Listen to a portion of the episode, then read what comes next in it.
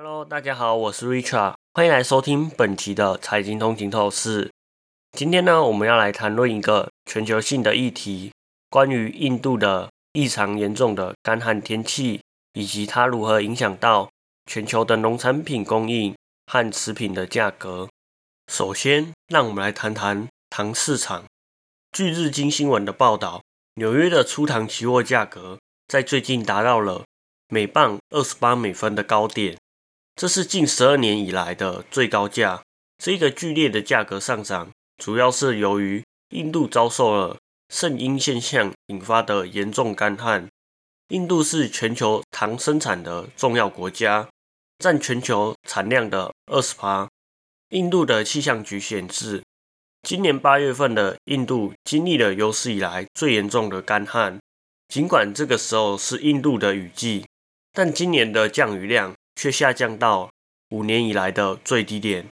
此外，印度的一些关键地区，如哈马拉斯特拉邦和卡纳塔卡邦，其降雨量低于平均水平。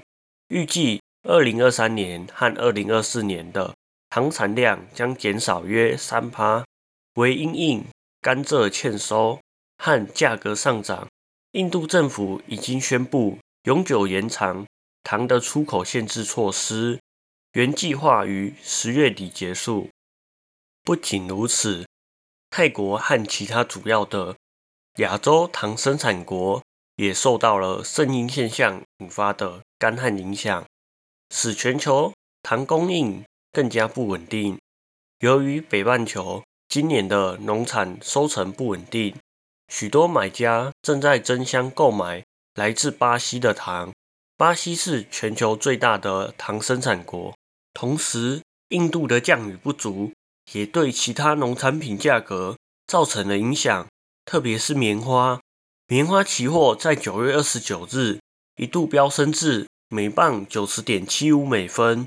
创下约十个月以来的最高价，这主要是因为印度的德干高原地区受到干旱天气的严重影响。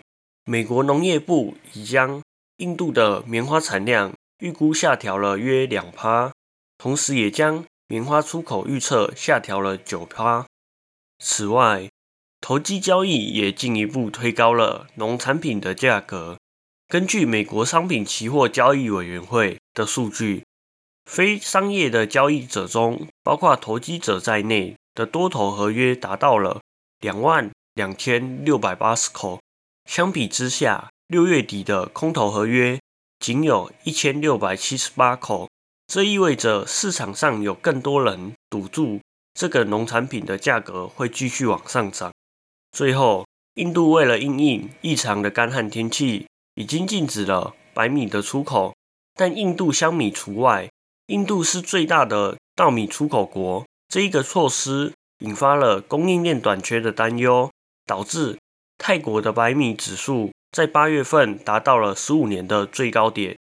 这波农产品价格上涨可能会对整个经济产生了连锁效应，例如在日本，蛋糕和糖果的价格在九月份年比上涨了十一点六趴。服饰和鞋类价格上涨了三点四趴，这些涨幅都超过了整体消费者物价指数的三趴涨幅，这对人们的生活产生了实质的影响。感谢大家收听本期的财经通勤透视。如果您喜欢我们的节目，请不要忘记在您喜欢的 Podcast 平台上订阅财经通勤透视。您也可以追踪我们的 IG、Facebook，或者是订阅我们的 YouTube 频道。那我们这一期就到这里喽，我们下一期再见，拜拜。